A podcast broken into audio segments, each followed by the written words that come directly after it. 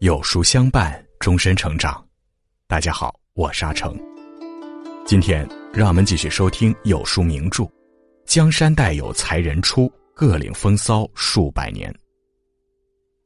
谈及民国风骨，有一个始终无法绕开的人物，有人称他是梁山落草的现代孔子，有人说他是傍满天下的顽固之徒。他是胡适的得意弟子，被胡适赞为人间最稀有的天才。他亦是陈寅恪的挚友，被陈寅恪感慨为天下英雄独使君。他一生毁誉参半，却浩然之气长存。他一世对天对地，为了正义从不妥协。他就是以大炮老虎闻名、近代最有血性的知识分子傅斯年。今天，让我们一起走进傅斯年的故事，重温一下他的血性与霸气。如果你喜欢今天的分享，不妨在文末右下角点再看。一，为理想年少且轻狂，大道未曾忘。一九一七年九月，胡适被北大蔡元培校长聘为北大文科教授，讲授中国哲学史。刚刚回国的胡适意气风发，准备要大干一场。可是，因为他接触了太多吸血知识，他的授课方式和之前老教授大相径庭，这引起了学生们的抵触与不满。于是，同学们纷纷抵制他，想要联名把他赶出北大。傅斯年得知这个消息后，便打算听一听胡适的课，再做定夺。听完课后，傅斯年对哲学系的学生说：“这个人书虽然读的不多，但他走的这条路是对的，你们不能闹。”他觉得胡适的国学确实不如老先生深厚，但是胡适眼光独到，思想开阔，必然会带给同学们不一样的启发。众人见傅斯年如此认同胡适，便偃旗息鼓，不再为难他。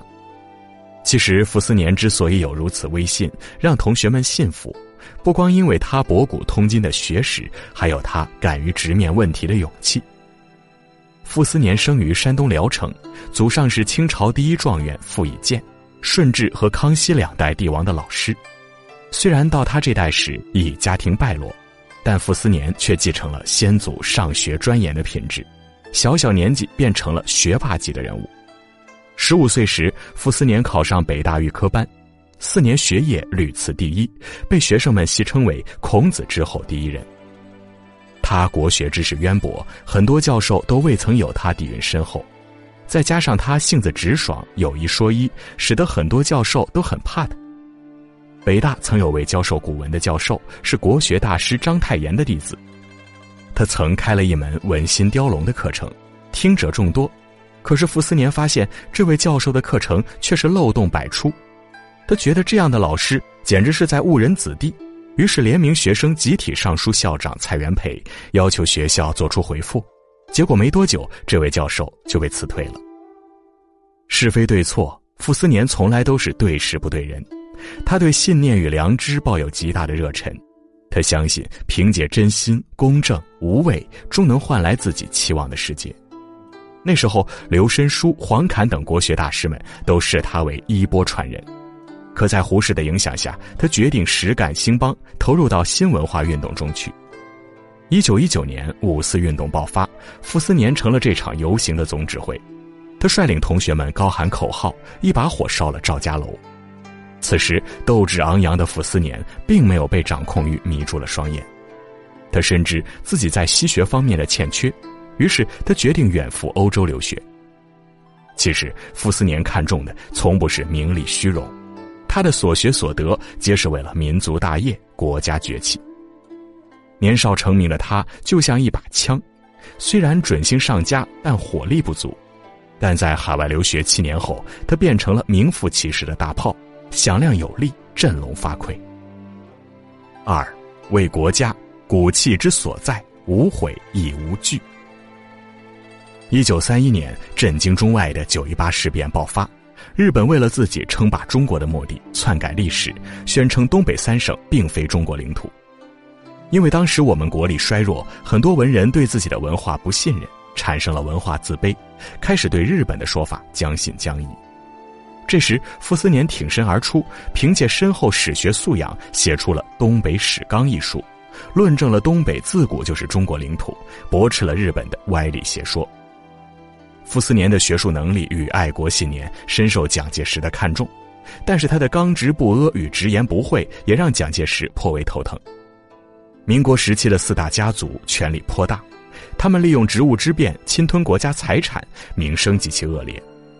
面对如此权倾天下的显赫门阀，众人皆敢怒不敢言，唯有傅斯年不曾惧怕。他直指孔祥熙贪污丑闻，一边收集证据，一边上书蒋介石。务必严惩孔祥熙。此事一出，举国震惊。一介读书人，无权无势无背景，竟敢弹劾国家政要，连胡适都从美国写信奉劝他：“世间多少不平事，咱们哪能管过来？这件事儿太危险了，不要惹祸上身。”可傅斯年却说：“贪污腐化乃是触动国家根本，是要亡国之事。面对国家存亡大事，个人生死不过是小道。”自己一介文人，虽不能上阵杀敌，但也可以以命相搏，荡平世间险恶。不久后，孔祥熙被迫下台，宋子文接替了他。然而四大家族乃一丘之貉，宋比孔有过之而无不及。傅斯年又一次将炮口对准了宋子文，连发三篇文章痛斥他的恶行，一时间群情激愤。面对强大的舆论压力，宋子文也未有请辞。只凭一己之力，便赶跑了两任行政院长，傅斯年的勇气不可谓不大。尽管在其他人眼里，傅斯年把精力浪费在了政治争斗上，对自己的学术研究并无精进，可身处乱世，他比其他人看得更通透。与其做不谙世事的学问家，不如挺起腰板，为国家为民族做一些实事。也正是因为他的勇敢与热情，才给那个混乱的时代带来一丝真相与光明。给虚弱的民众带来一份力量与勇气。所谓骨气，便是道之所在，义之所趋。纵然面对千难万险，也要义无反顾，无惧无悔。三，为教育正邪不两立，气节安可移。一九四五年八月十五日，日本宣布无条件投降。消息传到南方，教授们便想重建北大。当时时局混乱，各派系间矛盾不断。北大重建容易，可关于北大校长的安排却成了棘手的问题。当时的北大已不复自由之风气，自从北平沦陷，大批爱国师生逃亡南方，留在北大的只剩下汉奸文人。若是威信不足、学识不够的人，不足以震慑北大；而学识能力皆有之人，却怕出力不讨好，最后惹火上身。眼看北大复校在即，众人却依旧争论不休。傅斯年决定暂代北大校长一职，别人不敢做的他来做，别人不敢得罪的他来得罪。只要将困难解除，把天下扫清，为中国读书人铺好道路，哪怕罪过加深，又有何妨？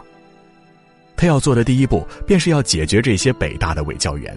他一上任便发出公告：北大复校，绝不延聘任何伪北大之职员。汉贼不两立。连握手都不应该，更何况朝夕相处。听到此消息的伪教授们恼羞成怒，开始调动所有力量逼傅斯年妥协。他们先是以硬相抗，集体罢课，又联合向政府请愿。见傅斯年毫无动摇，便开始放下身段，叫苦鸣屈，或登报辩解，或找人求情。有人劝傅斯年，都是一个圈子的人，树敌太多，将来要吃亏的。可是傅斯年就是软硬不吃。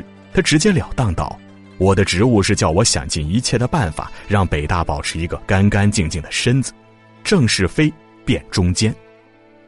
忠就是忠，奸就是奸。对于民族大义的事情，傅斯年是当仁不让的。当然，傅斯年也并非六亲不认之人，面对学生，他却是极力维护。师者，传道授业解惑也。”此时的北大学子不过是因为时代问题误入歧途，正需要如今的教育予以纠正。在傅斯年主持北大的短暂时期，北大风气为之一振。其实，傅斯年觉得知识分子就应该有学者的脊梁，文人的气节，就应该是不屈从、不低头的。如果只考虑保全自身，而不考虑国家名节，那这样的人，哪怕学问再高，学识再广，又怎能为天地立心，为生民立命？中国从古至今，文人儒士都把气节看得比命还重，因为这份气节传承了五千年，是中国人的根，也是中国人的魂。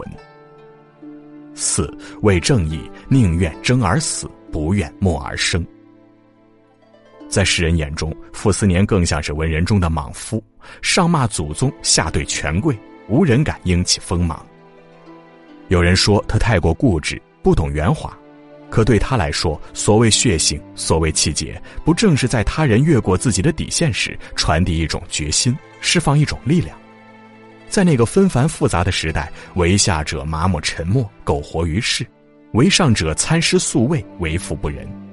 正因为如此，傅斯年才更要不畏强权，发出震耳欲聋的正义之声。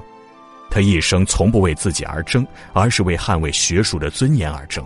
为守护世间的公正而开炮，也许这条路很难走，但他就是要在这四面楚歌的境地中闯出一条光明通透的道路，哪怕战斗到最后一刻，也绝不退缩。正如《堂吉诃德》中说：“宁可勇敢过头而鲁莽，不要勇敢不足而懦怯。挥霍别吝啬，更近于慷慨的美德；鲁莽也比懦怯更近于真正的勇敢。”也许傅斯年低调些、隐忍些、脾气收敛些，会有一个更好的晚年。但世间便会多了一个委曲求全的聪明人，而少了一个所欲说而不能说又不敢说的伪丈夫。这个世界从不缺聪明人，缺的是能照亮民族的未来、敢于负重前行的笨人。而傅斯年正是这么一个理想为上的笨人，一个千万人无往矣的愚人。同入兴亡烦恼梦，双红一枕已沧桑。傅斯年这一生始终无愧于五四精神，无愧于国士之名。